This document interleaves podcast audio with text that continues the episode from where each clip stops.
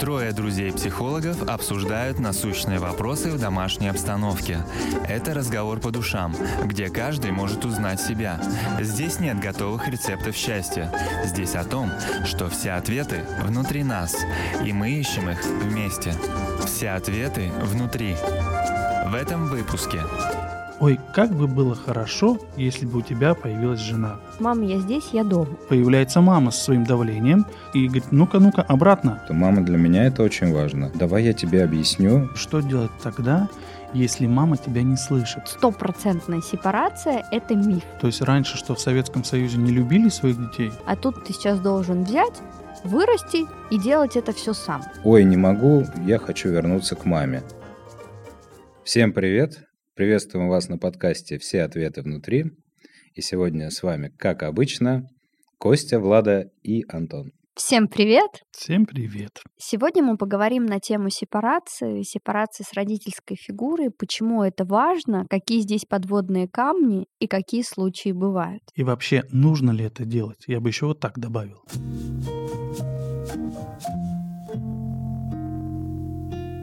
Мы начнем с истории, которую нам расскажет Костя, и дальше будем ее обсуждать, ну и делиться своими мнениями. Мы думаем, что такой формат интересен для наших слушателей. Давайте тогда расскажу такую историю, которая была, она есть. Мы, конечно же, как мы говорили, немножко приукрашаем и изменяем наши реальные истории, истории наших клиентов. В данном случае это история про мужчину, которому чуть больше 40 лет. Он живет с мамой в одной квартире, так как отдельно жить возможности у него нет. Папа у него умер, мама осталась одна. У мужчины нет семьи, так как только он начинает собираться на свидание или какой-то рандеву с девушкой, где есть вероятность нового знакомства, у мамы начинается какая-то паника, истерика, как обычно, начинает подскакивать давление, начинаются какие-то звонки «ты где?», «мне плохо», «я умираю», «меня все беспокоит». Мужчина в это время бросает все, возвращается домой, и именно по мановению волшебной палочки давление у мамы, как мы понимаем, стабилизируется. Тревога пропадает, и у мамы все хорошо. Стоит ему только зайти в квартиру. При этом мама всегда говорит, ой, как бы было хорошо, если бы у тебя появилась жена. И самое интересное, что все женщины, которые появляются или встречаются на пути нашего этого мужчины, это женщины с характером и поведением, похожим на маму. Такая история. И что не так в этой истории? Как вам кажется, друзья? А не так то, что там очень, на мой взгляд, там есть такая вот мама, авторитет, фигура матери, которая не дает развиваться, не дает жить, если можно так сказать, этому мужчине. Давай так, а как клиенту с этим? Клиенту, я думаю, не очень, раз он пришел к психологу и раз он начал говорить об этом. И, видимо, что-то его тревожит. Как я понимаю, в данном случае у клиента есть некий страх за маму, то есть он понимает, что мама главная, и что он остался кормильцем и единственным человеком, который может быть рядом только с мамой. И как я понимаю, что у мамы есть страх, страх остаться одной, потому что если этот молодой человек найдет женщину, похожую на маму характером и поведением, и мама, скорее всего, думает, что она будет никому не нужна. Ты знаешь, здесь очень много всего. Давай начнем, наверное, с клиента и с того, что здесь история скорее про слияние, про то, что мы с мамой как бы единое целое, между нами нет границ, и мои границы мама может легко нарушить, войти в мою жизнь, на мою территорию, установить какие-то правила и сказать «давай домой». И молодой человек это понимает, где-то, и он с этим соглашается. То есть он не видит другого способа, как приехать и сказать, мам, я здесь, я дома. Почему это так происходит? Да? Потому что как раз-таки мама — это очень важный человек для каждого ребенка в детстве.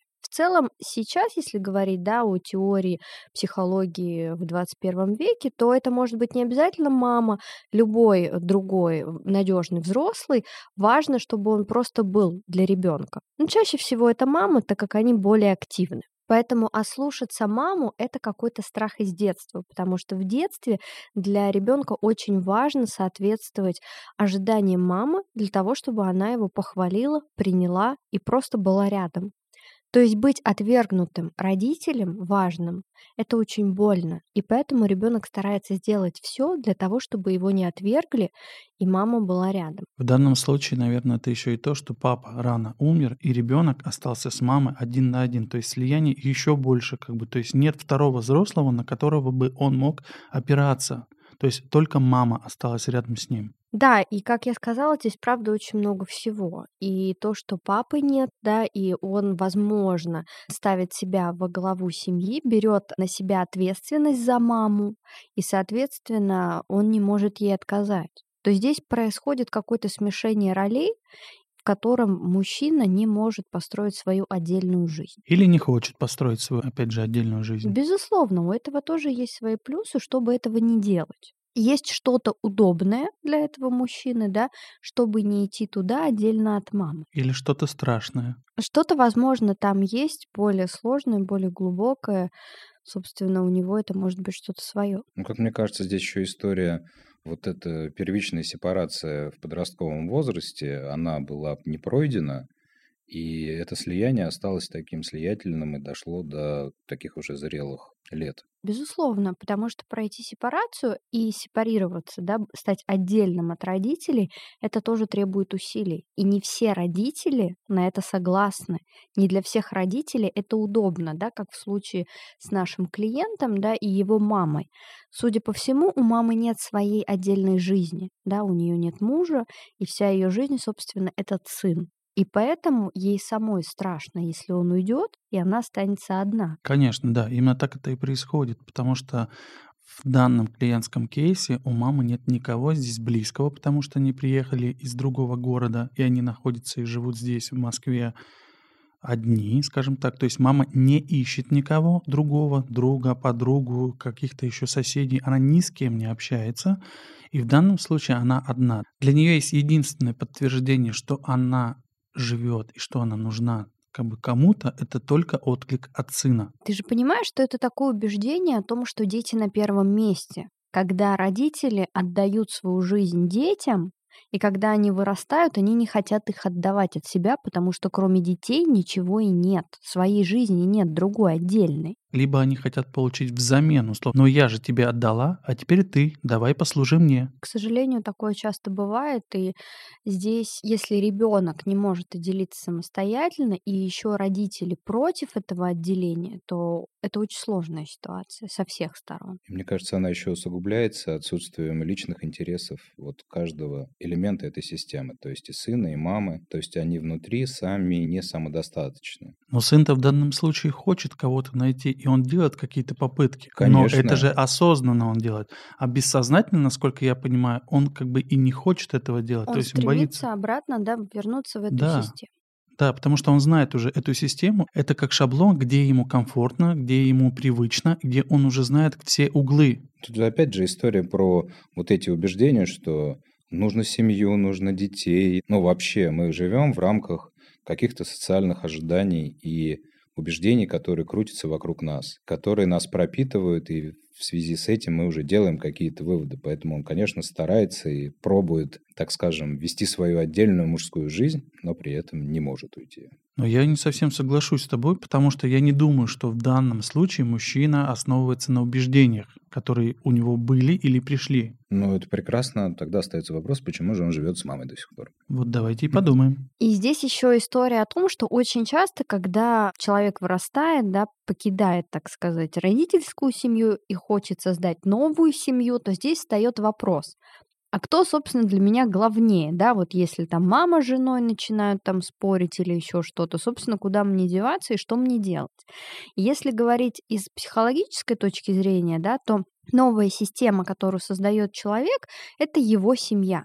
То есть то, где он родился, это не его семья, это семья его родителей, потому что они ее создали, они устанавливают там свои правила, собственно, да, а ты просто там родился, ты член этой семьи, но не глава. И когда рождается вот эта новая система, то это уже твоя семья, где ты устанавливаешь правила, обычаи, традиции и так далее. И Зачастую члены старой системы не хотят, чтобы у тебя была эта новая система, да, возможно, даже бессознательно. Они не хотят, чтобы ты был отдельным, потому что тогда это говорит о том, что система меняется, переходит во что-то другое, появляется какой-то новый член семьи, да, и непонятно, как мы с этим будем жить.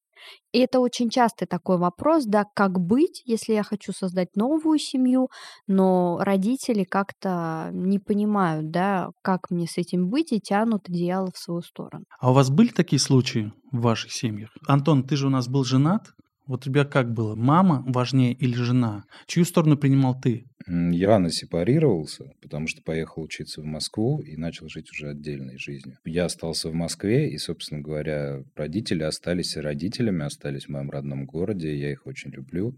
Потом я встретил человека, с которым начал создавать свою семью. И у меня не было внутренних каких-то сомнений. Я выбрал этого человека и решил, что это будет моя семья, и я буду принимать ее точку зрения, чтобы не происходило. Но при этом у меня всегда был диалог с мамой, с папой. То есть мама и папа нормально приняли твою девушку, твою жену? Ну, не сразу, конечно. А что происходило вот в том случае, когда они не сразу это принимали? Что было? Представь, мама говорит, Антон, вот твоя девушка, она вот такая. Или твоя девушка начинала, говорит, вот твоя мама, а вот твой папа. Ну, у нас было правило такое, что каждый разбирается со своими родственниками. Ну да, ты уже говоришь про какое-то нарушение границ, про то, когда жена влазит в отношения между мужем и его мамой. То есть важно соблюдать границы всех отношений, да, отношения Антона и мамы — это их отношения, да, Антона и жены — это другие отношения. Я понимаю, но в данном случае, в нашем примере, у молодого человека тоже отношения, возможно, могли бы построиться с девушкой, но как только она, что называется, начинает маячить на горизонте, появляется мама со своим давлением, со своими тревогами и говорит, ну-ка, ну-ка, обратно. Кость, там сложно что-то построить, пока он сам не определился, где он и чего он хочет понимаешь? И дело не в девушке, не в том, что она что-то делает не так, а в том, что молодой человек еще не готов отделиться от мамы. А что нужно сделать, чтобы отделиться в данном случае от мамы? Снять квартиру и уехать на свою территорию, завести свои территории. Но ты же понимаешь, что, условно, территория не факт, что она спасет. Сепарация бывает, да, физическая, то есть когда мы живем отдельно, но это не равно эмоционально, когда я не завишу от мнения, от э, какого-либо давления да, на меня, и я смогу выстоять. Очень хороший признак пройденной сепарации – это когда я могу выносить свою неидеальность в глазах родителей. То есть, когда родители мне говорят, что да ты там такой секой, и как ты вообще можешь, то ты воспринимаешь это нормально, как их точку зрения, что они имеют на это право.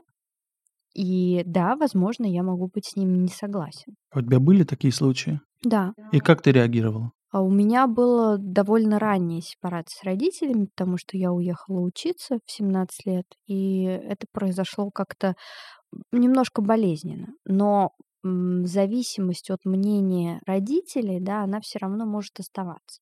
И в моем случае это происходило со временем. Я когда взрослела, училась, и тогда уже училась отстаивать свои границы. Расскажи, многим слушателям будет это, может быть, даже полезно услышать, как отстаивать свои границы в данном случае. Вы знаете, я скажу так, что я понимаю в этой ситуации и ребенка, так скажем, да, и родителей. То, что касается родителей, то есть очень хорошая такая фраза, да, о том, что вот в момент вот этой сепарации даже самая хорошая мама становится плохой. И это нужно и важно пережить, и важно с этим справиться, потому что для ребенка это важно пройти. И родителям тоже важно понимать, что ребенок взрослеет, и это нормально, у него свое мнение, свои границы. Самое главное, чтобы всегда в отношениях оставалось уважение. Это про то, что у тебя может быть свое мнение, у меня свое, но при этом мы уважаем друг друга, не нарушаем границы друг друга и остаемся в контакте. А давай вот, если честно, что ты говорила маме? Вот мама тебе говорит, Влада, ну-ка давай возвращайся домой. Хватит там по Москве гулять, хватит там учиться, ничего тебе нового это не даст и ничего это не принесет. Моя мама меня поддерживала. В семья меня очень сильно поддерживала в том, что я уехала, и мне это очень сильно помогло. Обычные такие моменты, когда ты имеешь какое-то другое мнение, отличное да, от мнения родителей, и не всегда бывает э, легко его отстоять. Здесь важно понимать свою внутреннюю достаточность. И ты это понимаешь только с возрастом, то есть с моментом, когда ты взрослеешь, когда ты понимаешь себя, да, изучаешь себя, и когда ты понимаешь, что ты можешь иметь другое мнение, то ты можешь его отстаивать, и отстаивать его экологично, при этом говоря о том, что да, я вот так думаю. Ты думаешь по-другому. Моя мама просила меня объяснить. Да, да, потому что потребность в объяснении, в обратной связи это тоже наша базовая потребность, и очень здорово, когда есть вот это спокойное объяснение. То есть, если я чего-то хотел, что-то хотел сделать, и это не укладывалось в какие-то рамки маминого представления о том, как я вообще должен поступать. Мы садились, разговаривали, и я пытался объяснить, почему я хочу сделать так-то и так-то. А если все-таки мама не задает тебе вопросы, не просит объяснить, что делать тогда? Инициировать самому сказать, что мама для меня это очень важно.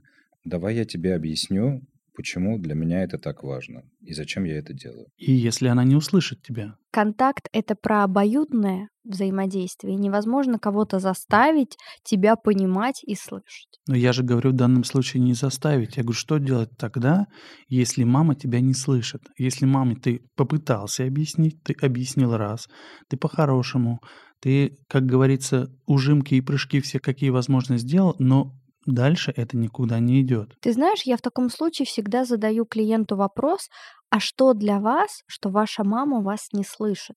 Если она не идет с вами на контакт, да, и не дает вам того, чего вы хотите, что это для вас? Если человек готов это прожить и принять, и идти дальше, то это скорее про уже такую зрелую личность. А если я все жду, что моя мама меня поймет, примет, сделает, как я хочу, да, и я буду добиваться этого постоянно, лишь бы добиться от нее вот этого понимания, любви, теплоты, доброты, да, и я готова на все, и я все жду и жду, когда же она это сделает, то это про то, что я еще хочу ее переделать и получить от нее то, что мне важно. То есть я как ребенок топаю ножкой и говорю, ну-ка, ну-ка, послушай меня, вернись ко мне, ты должна сделать так, как я хочу. Это скорее про иллюзию, про детскую иллюзию того, что если я буду как-то себя вести, то мама меня полюбит мама меня примет. Еще важно, мне кажется, что сам человек, когда об этом говорит, ну, то есть ребенок, ну, или там человек, который пытается, да, что-то донести до мамы,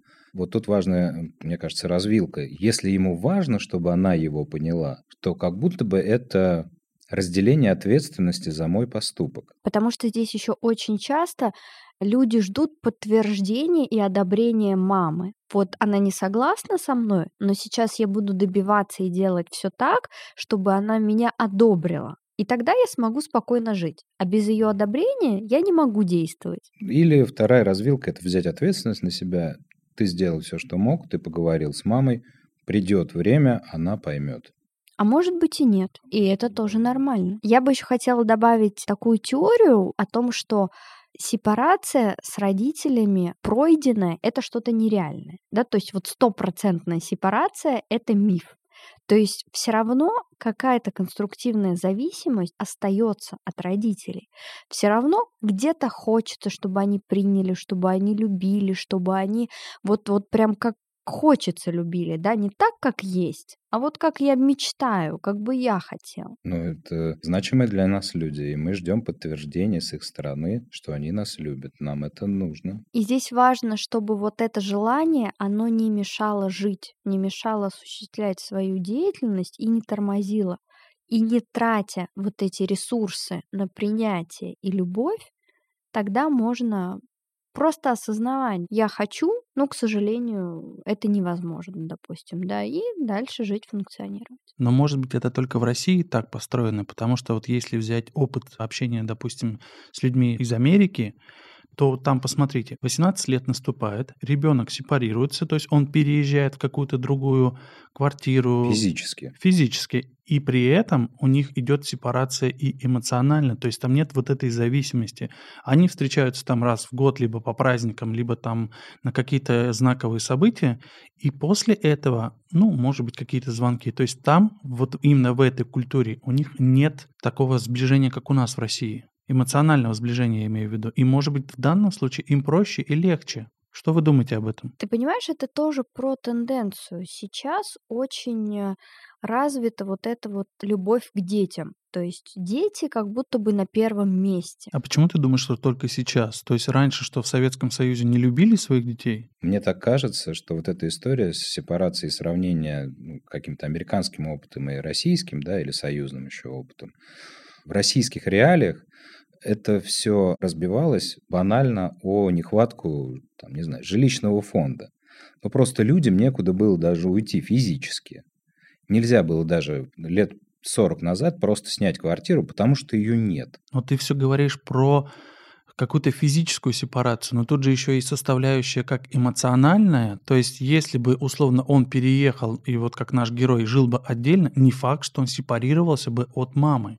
То есть эмоционально бы все равно была привязка. Мне кажется, что физическая – это прям такая явная предпосылка, и тогда человек, он уезжает, пробует жить один и понимает, могу, не могу, как я себя чувствую. Ой, не могу, я хочу вернуться к маме. Это как бы один вариант.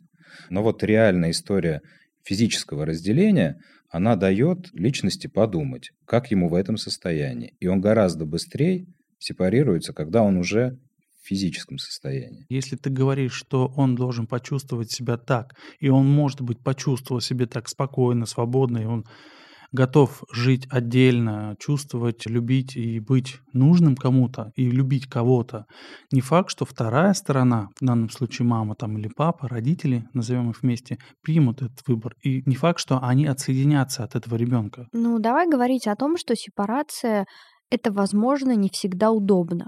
Объясню для детей, да, почему? Потому что сепарироваться равно взять ответственность, переехать, нести ответственность за свои решения самому, не винить ни в чем маму, папу, а понимать, что твоя жизнь зависит от тебя. Это про взрослость. И это тоже сложно. Прийти к этому из того, где тебя опекают, где тебе заботятся, а тут ты сейчас должен взять, вырасти и делать это все сам. Это тоже про взрослость и про сложность. С другой стороны, есть родители. Опять же, не все. Все относятся к этому по-разному. Кому-то хочется, чтобы ребенок да, был частью семьи и оставался. Мы его вырастили, воспитали, мой сыночек, моя доченька, моя кровинушка, как я сейчас тебя куда-то отдам, а если с тобой что-то случится, я не переживу и так далее. То есть, да, вот этот страх и тревога, она не дает возможность повзрослеть. Но мы же понимаем, что в данном случае страх не за кровинушку, а за себя, что Конечно. я остаюсь один. Как я буду, как если я буду... тебя не станет, да. да, если с тобой что-то случится. Это как раз-таки про это.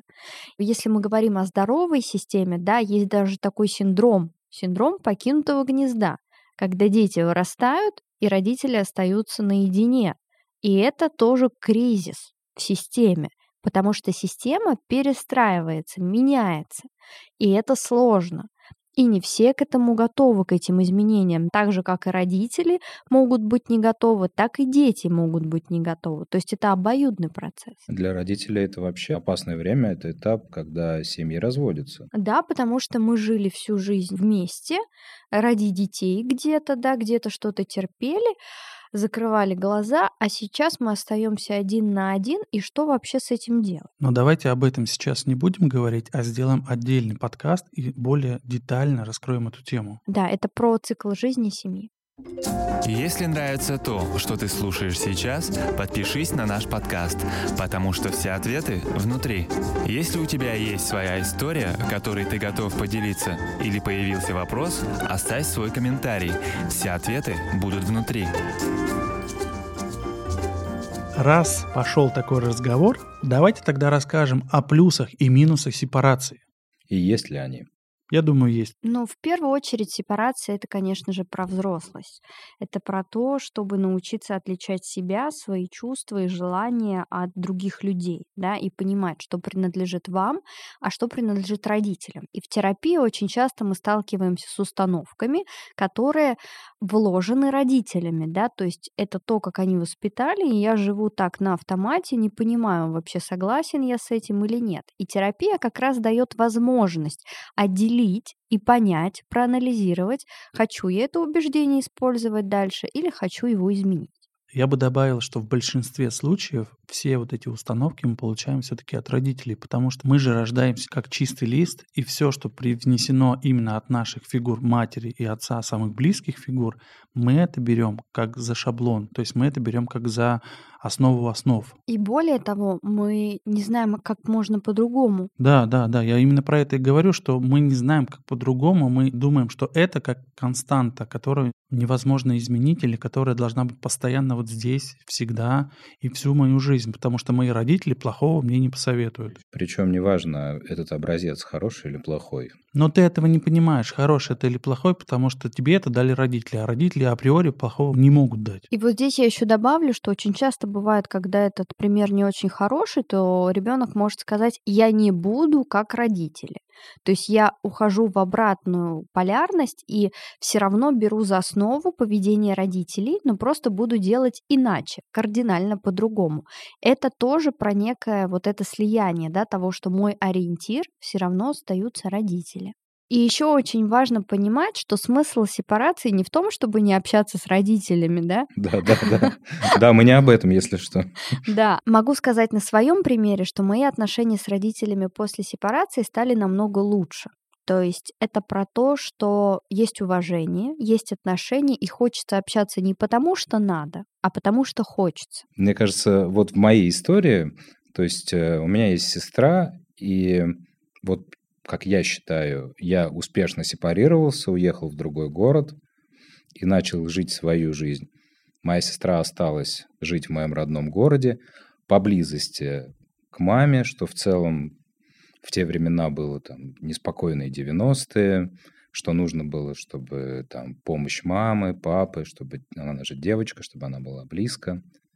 И в итоге они так и живут вместе, в одной квартире? Да, в одной квартире. Они счастливы по-своему, поэтому в целом тоже, пожалуйста, вариант они растят вместе, дочерей, внуков. Я имею в виду, что это пример, ну, не сепарированный, но вполне себе счастливый. Конечно, здесь нет такого, как это должно быть как надо. В целом, если вы понимаете, что вам с этим комфортно, и нормально, то почему нет? Но это же как всегда, как мы говорим, что если вам с этим ок, то ничего менять не надо. Тут же вопрос в том, что если вам что-то не ок, как в данном случае у нашего мужчины из нашего первого примера, ему было с этим не ок, раз он пришел к психологу. И поэтому он уже хочет что-то поменять.